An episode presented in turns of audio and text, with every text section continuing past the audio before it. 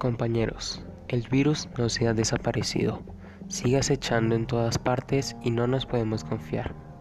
En el dado caso que el regreso a la presencialidad en el colegio se cumpla, es necesario atender todas y cada una de las órdenes y de los protocolos de bioseguridad para cuidarnos no solo a nosotros, sino también a nuestra familia. No podemos caer luego de tanto tiempo aguantando. No debemos olvidar las medidas necesarias. Este tiempo es crucial para todos. Mantengan la lucha. Pronto saldremos victoriosos.